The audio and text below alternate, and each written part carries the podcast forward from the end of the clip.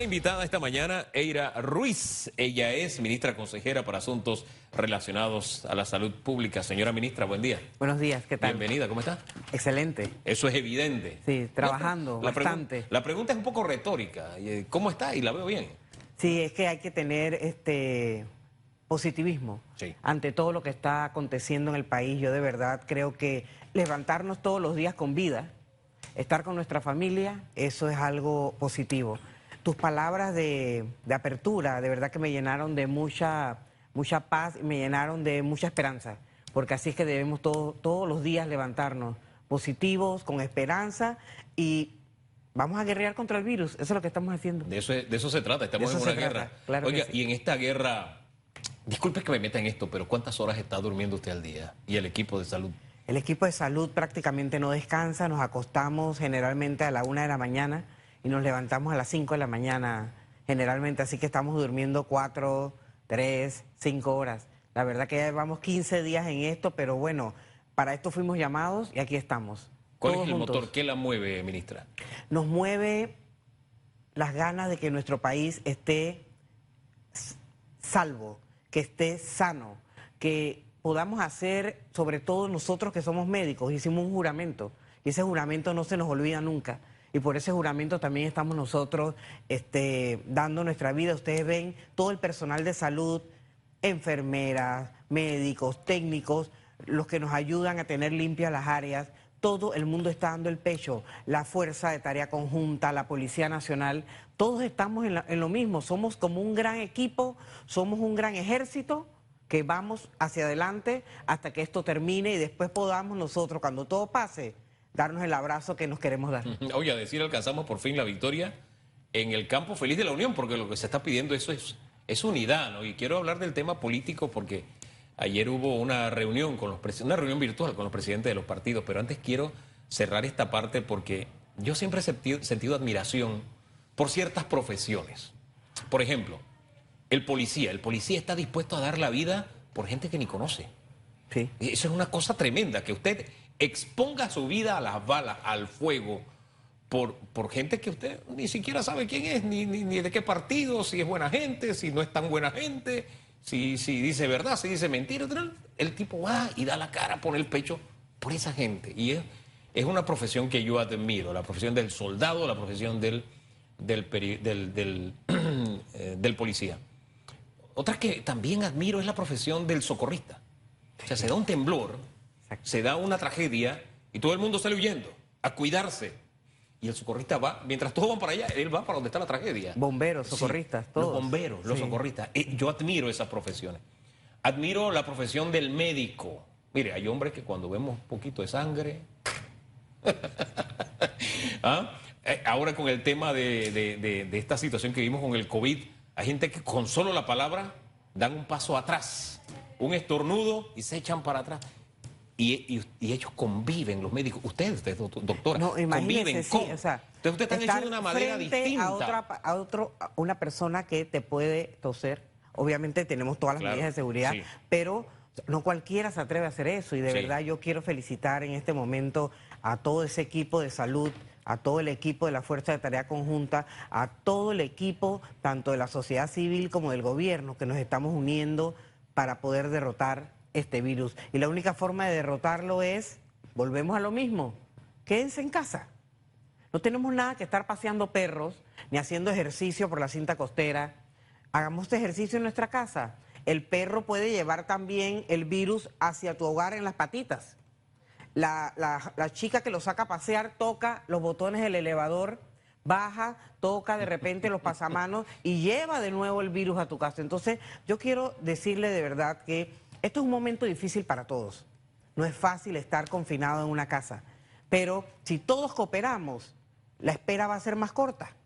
Pero si no cooperamos, en vez de que dure un mes, va a durar seis meses. Entonces yo creo que mejor concentrémonos este mes hacer las cosas como el Ministerio de Salud nos dicta y el presidente de la República y veremos que vamos a salir más rápido de la crisis. Al final es hacer lo que a cada uno le toca hacer. O sea, yo no puedo hacer el trabajo del médico, yo no puedo hacer el trabajo de la policía. Así como decía las profesiones que cada uno que, admiro, yo no puedo hacer ese trabajo. A mí me toca hacer lo que me toca hacer y como que no es complicado esto de quédate en casa, ministra. Yo creo que poco a poco eh, la conciencia se está despertando porque antes veíamos más personas en la calle. Ya tú ves que prácticamente, aunque el toque de queda se puso de 9 de la mañana, de 9 de la noche a 5 de la mañana, tú en el día veías pocos carros en la avenida. O sea que poco a poco vamos agarrando conciencia, pero ahora la conciencia tiene que ser total como tú dices, a cada uno nos toca un pedazo de esta de responsabilidad. Porque la verdad que la ministra está haciendo todo lo que tiene que hacer, el doctor Lao está haciendo todo lo que tiene que hacer, el Ejecutivo está haciendo todo lo que el, el grupo de salud y el equipo de salud le propone. Pero si nosotros, el resto de la población, que nos toca la parte de la prevención, quedarnos en casa, lavarnos las manos, no estar saliendo si no es necesario, no lo hacemos no importa todas las medidas que nosotros tomemos o todos los antibióticos que compremos o todos los antirretrovirales o todos los ventiladores que tengamos en unidades de cuidados intensivos, no va a ser suficiente. Ministra, eh, en, en, esa línea de pensamiento, los líderes políticos juegan un papel. Ayer hubo una reunión virtual.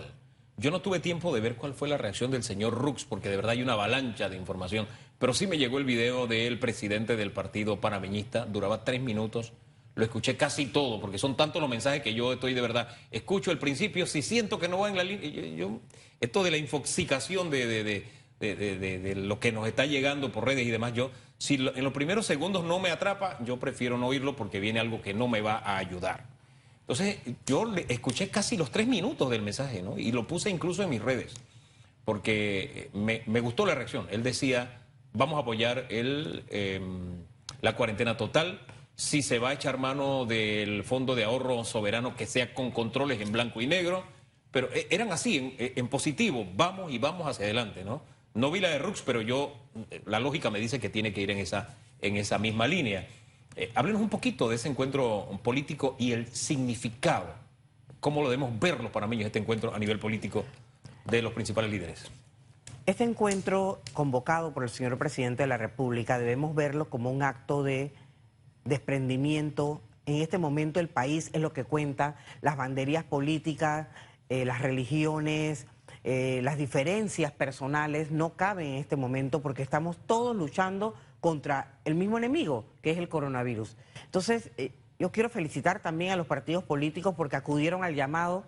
La referencia que tengo de la reunión de que se mostraron solidarios, se mostraron en apoyo y de verdad que todos estamos en, el mismo, en la misma esquina en esta vez para poder salir de esta crisis. Una crisis que es mundial, pero nosotros tenemos que preservar también nuestro territorio, que las personas se sientan tranquilas de que van a tener alimentos, de que van a tener medicamentos, de que van a tener todos los servicios básicos accesibles para poder aguantar todo esto que viene adelante, que esperamos que después de un mes ya todo baje. Hombre, y, yo llamo la atención al encuentro porque, bueno, te, llama el presidente, tú como buen ciudadano tienes que acudir. Pero en el caso de, o es muy difícil que le digas que no, tú tienes que acudir por respeto, es eh, el presidente de la República, un principio de respeto básico. Pero más allá de eso estamos hablando de líderes políticos que están en la acera de enfrente políticamente hablando. Sabemos que la política despierta pasiones, muchas veces pasiones, no pasiones positivas. Y el hecho de tener esa madurez de un momento como este, conversar con el presidente y marcar rutas y mirar todos en la misma dirección, eh, yo creo que como un país tropical, de verdad, donde las pasiones a veces se desbordan, insisto, las pasiones son buenas cuando son positivas, a veces se desbordan las pasiones negativas. Yo creo que esto cobra un especial significado, ministro. Pero yo quiero decirte, Hugo, y que lo sepa toda la ciudadanía, no es la primera reunión que tiene el presidente con los líderes de los partidos políticos. Ya se ha tenido una reunión anterior para eh, ver los temas del país, cuando teníamos el tema de las reformas constitucionales, hubo una discusión, hubo un intercambio de opiniones que fue muy positivo, o sea que ya esta eh, práctica de que el presidente convoque a los líderes de los partidos políticos ya es reiterativa, no es la primera vez. Sí, ya el camino estaba hecho, pero para mí cobra especial vigencia porque es un momento de crisis, es un momento que puede marcar la diferencia entre la vida o la muerte es la, marca la diferencia también en, el sentido de que el país debe, debemos todos caminar en la misma dirección, si no nos fregamos, ministra. Así, es sencillo, así esa, es, esa, es la, esa es la línea, solamente hay un camino. El camino es unidos, juntos, hacia adelante para derrotar esto. Siguiendo las directrices del ministerio, o sea, todos los días nos reunimos Todos los días se hacen conferencias de prensa donde se dictan los lineamientos y yo creo que es fácil seguir los lineamientos del ministerio.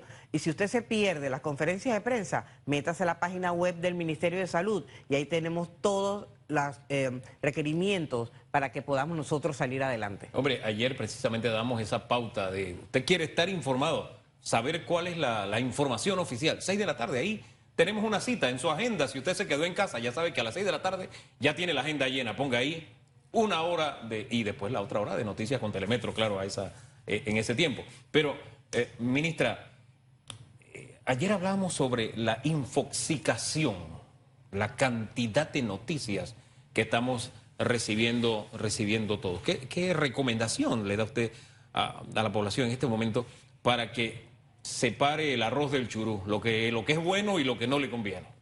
Utilizar las redes y utilizar los canales oficiales. Esos son los canales que de verdad le van a decir a usted lo que está pasando todos los días, a cada hora. Si nos llenamos, eh, me llamaba la atención que hay una, un lugar en la, en, la televisión que tú ves muchas películas. Y yo miraba el top ten en Panamá. Y el top ten en Panamá era la película Virus y la otra era una película de pandemia. Señores, de verdad, vean algo agradable. Ya estamos estresados por lo que está pasando en nuestro país y todo lo que está pasando a nivel mundial. No les recomiendo que sigan viendo estas películas que los aterran más. Vean algo para que su mente y su espíritu esté más tranquilo. Vean películas de amor, vean películas de, de, eh, eh, amistad, vean películas de acción, pero si seguimos viendo virus pandemia, epidemia, eso es lo que nosotros nos mantiene entonces estresados. Así que la verdad que también es un momento de reflexionar, de estar juntos con la familia. Porque a veces nos quejábamos mucho, no tenemos tiempo, no tengo tiempo, trabajo mucho, no veo a mi hijo, no estoy con mi familia, no estoy con mi esposo o con, o con mi mamá. Ahora lo tenemos, entonces ahora gocemos este momento que sabemos que son en circunstancias difíciles, pero esto nos acerca más a la familia. Hombre, en eso de ver lo que a uno le conviene o no, eh, o de ver películas de, de, X contenido, qué sé yo, ayer sí me llegó, me llegaron varios mensajes, pero me llegaron unos muy fuertes de que ese consejo lo da la gente que tiene la comida asegurada. ¿Mm? Entonces, como la ministra está bien, tiene su casa, por eso ella da ese consejo. Y eran mensajes bastante, bastante fuertes. Es más, yo puse uno ahorita ahí que usted escuchó y decía, ¿por qué a los taxistas no nos han dicho cuánto nos van a dar? Mi respuesta fue, yo creo que el presidente habla hoy y si mal no entendí, ese es uno de los temas. Y creo que el tema toque de queda también está eh, debe ser abordado por el presidente hoy. No sé si interpreté mal. No, una, una de las grandes responsabilidades que tiene el presidente y su preocupación es que todos los panameños tengamos acceso a los alimentos. Él ya eh, dio las instrucciones al ministro del MIDA y a Lima para que tengamos las provisiones suficientes para que a nadie le falte el arroz en su mesa, para que nadie le falte una proteína en su mesa, para que nadie le falte alimentos.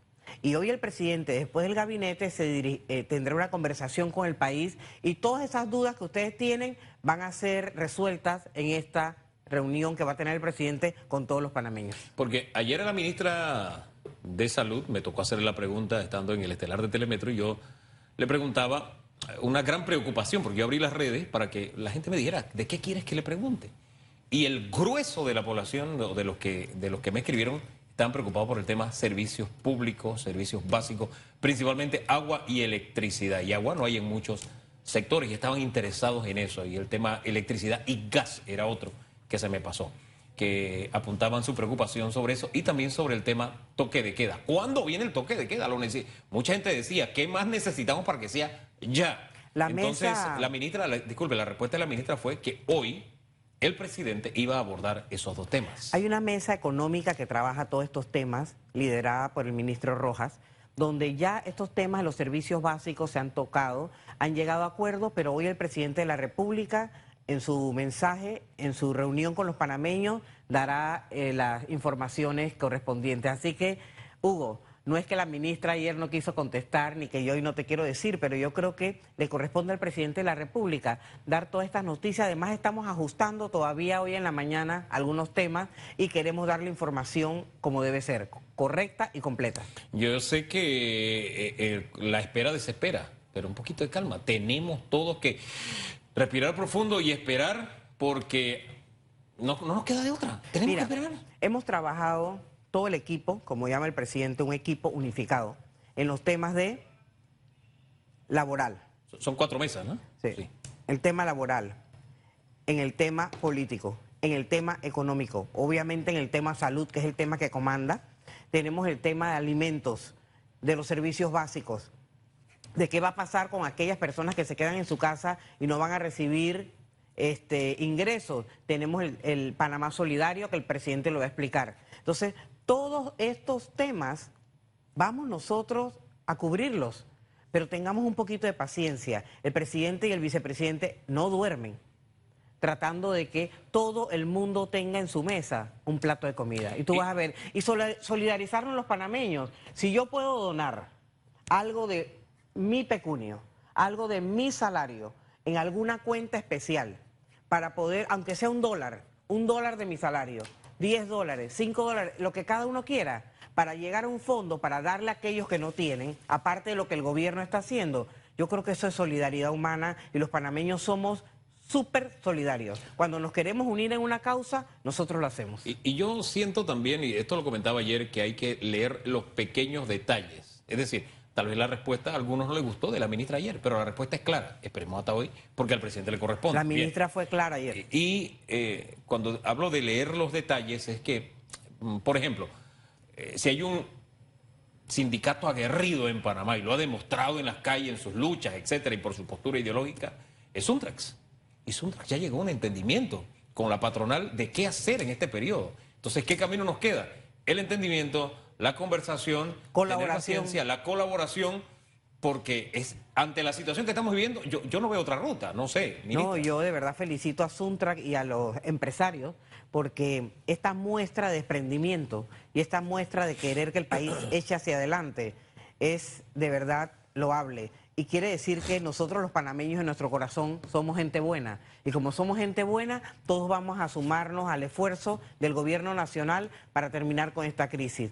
Y significa que no vamos a estar cómodos, vamos a tener algunas restricciones, pero que esas restricciones no son tan grandes como para no defender nuestra vida, porque la vida es lo que de verdad nos tiene a todos aquí de pie. Eso es lo más importante, salvaguardar la vida. Ahora, la lectura que tenemos de, las, de, lo que está pasando con el COVID, vamos a entrar en, ese aspecto, señora ministra, pero en segundos nada más, caso de Red, el caso de la niña también, eh, que estremeció al país, 13 años, cuando los jóvenes se sentían como invencibles, esto a mí no me va a tocar.